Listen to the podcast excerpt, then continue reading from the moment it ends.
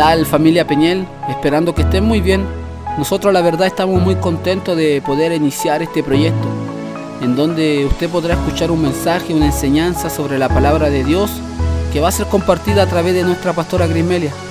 Por eso quiero dejarlo invitado para que cada día viernes por esta plataforma de Spotify usted pueda escuchar una enseñanza, una palabra de Dios que sin duda queremos que sea de bendición para su vida.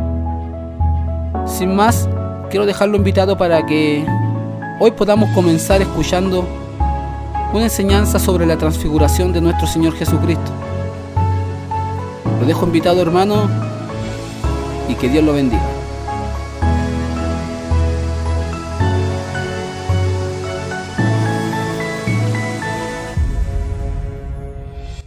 Vamos a leer Mateo. Mateo capítulo 17. Del versículo 1 hasta el 13 vamos a leer. Mateo capítulo 17. Amén. ¿Lo tienen todos? ¿Sí? Dice, seis días después, Jesús tomó a Pedro, a Jacobo y a Juan su hermano y los llevó aparte a un monte alto y se transfiguró delante de ellos y resplandeció su rostro como el sol, y sus vestidos se hicieron blancos como la luz. Y he aquí les aparecieron Moisés y Elías hablando con él. Entonces Pedro dijo a Jesús, Señor, bueno es para nosotros que estemos aquí. Si quieres, hagamos aquí tres enramadas una para ti, otra para Moisés y otra para Elías. Mientras él aún hablaba, una nube de luz les cubrió. Y aquí una voz desde la nube que decía, este es mi Hijo amado en quien tengo complacencia a él oír. Al oír esto los discípulos se postraron sobre sus rostros y tuvieron gran temor. Entonces Jesús se acercó y los tocó y dijo, levantaos y no temáis. Y alzando ellos los ojos, a nadie vieron sino a Jesús solo.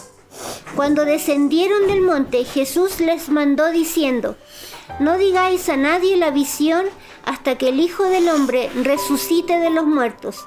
Entonces sus discípulos le preguntaron diciendo, ¿Por qué pues dicen los escribas que es necesario que Elías venga primero? Respondiendo Jesús les dijo, a la verdad, Elías vino primero y restaurará todas las cosas. Mas os digo que Elías ya vino y no le conocieron, sino que hicieron con él todo lo que quisieron.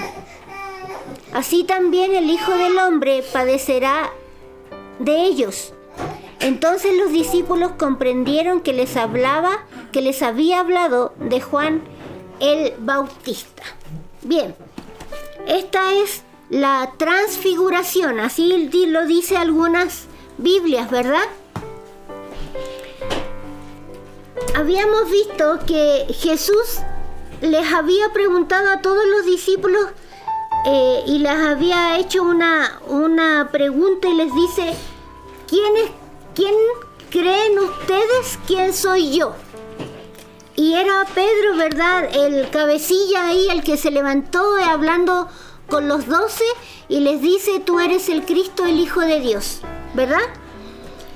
Después de una semana de, de haber hecho Jesús esta, esta pregunta, Jesús toma a tres Toma a Pedro, toma a Jacobo y toma a Juan.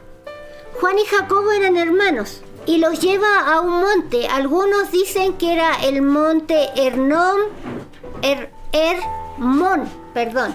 No era un monte, un monte o un cerro tan alto. La Biblia los llama como monte, pero nosotros lo conocemos como cerro. ¿Ya? Y allí subiendo al cerro, yo creo que iban cansados subiendo ese cerro, Jesús se aparta un poco de ellos, se empieza, sus ropas y su cara empieza a resplandecer y, se, y, ellos conocieron a dos personas que se aparecen al lado de él. Uno de ellos era eh, Moisés y el otro era Elías. Amén. Pero lo importante aquí es que hay una voz del cielo. Sus rostros también de estas personas también resplandecían. Y dice que hubo una voz del cielo y les dice que este es mi hijo amado, ¿sabe? Pero Dios, hablando de, por esta voz, no le está hablando ni a Jesús, ni a Elías, ni a Moisés. Le está hablando a los discípulos. Le está hablando a estas tres personas que están viendo esta maravillosa escena y les está diciendo, este es mi hijo amado. Entonces, ¿qué quiere decir? Que Dios les estaba diciendo, sí, es real, Jesús es mi hijo. ¿Me entienden? Así como Pedro les había dicho anteriormente, sí, tú eres el Hijo de Dios. Ahora está diciendo, Dios mismo les está diciendo que Él era su Hijo y que a Él debían oír. El presenciar la gloria de Dios y no solamente, eh, y al escuchar esa voz, entonces ellos era más que nada para fortalecer la fe de estos discípulos. Cuando nosotros hemos vivido eh, cosas especiales con el Señor, nuestra fe se fortalece. ¿Sí o no?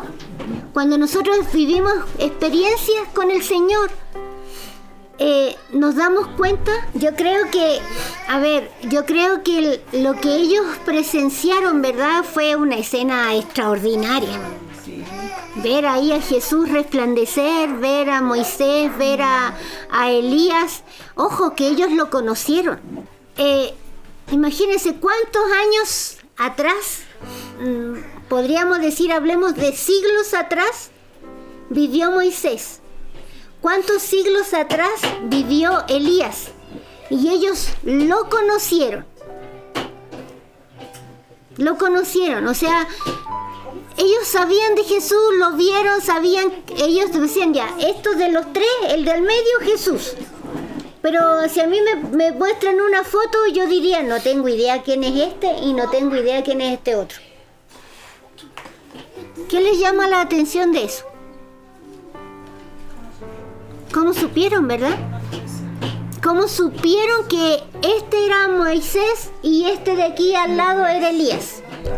hay cosas que el Señor a nosotros nos va a empezar a mostrar y a través del Espíritu Santo nosotros vamos a empezar a entender cosas que por muchos años tal vez no entendíamos.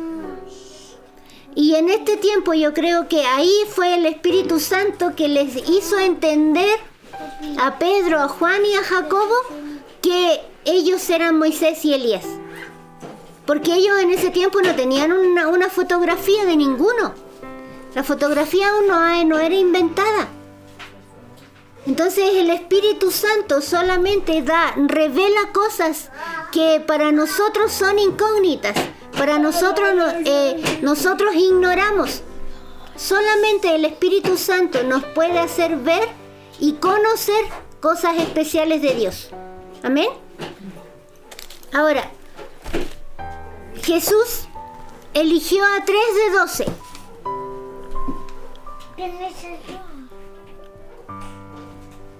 Ellos iban a ser los representantes de estos doce, porque yo creo que después llegó Pedro y contándole a todos los demás, fíjate que vimos a Moisés, fíjate que vimos a Elías, y el Señor resplandeció, y vimos a este, y Juan le contó al otro, y, Jacobo le contó al otro, ¿verdad? Pero Cristo le hace una, una petición y les dice, no le digan a nadie más. Eh, ¿Por qué eligió estos tres? Porque ellos eran los que estaban preparados para ver y soportar todo lo que vieron. Dios, eh, perdón, el Señor Jesús muchas veces, como ya les decía recién, a través del Espíritu Santo nos va a hacer conocer cosas y vivir cosas especiales. Pero no a todos, ¿sabe por qué? Pero no porque no tenga, eh, porque Dios tenga favoritos, sino que va a ir en la condición espiritual que yo tenga. ¿Me entiende? Sí. Dios va a mostrarnos cosas especiales a medida de que mi espiritualidad, mi comunión con el Señor vaya siendo más profunda. Pero si mi espiritualidad va bajando y yo soy más carne que espíritu, olvídelo hermano. Muy difícil que el Señor le muestre cosas especiales. Tener una relación con el Señor en oración, a medida que usted más ore, pase más tiempo orando, más cosas especiales va a vivir con el Señor. Mientras más deje cosas que a usted lo aparten de Dios, más cosas especiales va a vivir con el Señor. Pero muchos vivimos creyéndonos espirituales, creyéndonos que tenemos una buena relación con el Señor. Y no es así. Muchas veces Dios nos muestra y nos, y nos confronta a través de la palabra y nos dice, no, no es así. Por eso estos tres estaban más preparados que el resto para ver las maravillas que Cristo hizo.